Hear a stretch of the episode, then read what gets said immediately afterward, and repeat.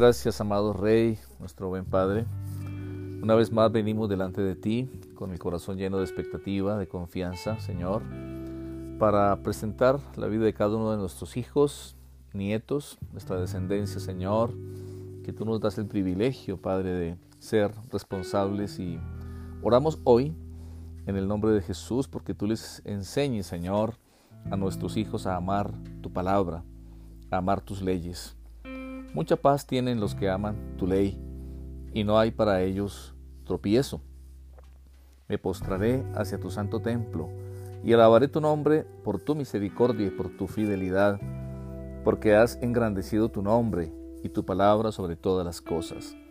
Te rogamos, Señor, que nuestros hijos amen tu palabra y la comprendan más cada día, Señor, y la pongan en práctica. Señor, por favor, háblales a sus corazones. En cualquier momento que la escuchen o que la lean, haz que tu palabra cobre vida en ellos. Enséñales, Señor, tus caminos y tus leyes y permíteles decidir hacer siempre lo bueno. Te pedimos que silencies la voz del enemigo, del padre de mentira, de modo que ellos escuchen a tu Espíritu Santo hablándoles a sus corazones.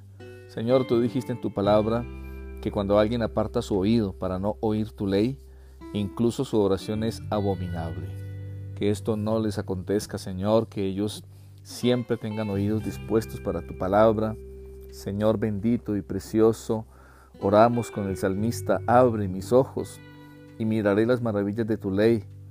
Que ellos, nuestros hijos, Señor, abran sus ojos y que miren las maravillas de tu ley. Que ellos sean, Señor, como ese varón del Salmo 1, que aprende a deleitarse en tu palabra y que medite en tu ley de día y de noche, Señor, que mediten y sean entonces como árboles junto a la corriente de un río, que dan su fruto su tiempo y su hoja no cae, y todo lo que hace prosperará.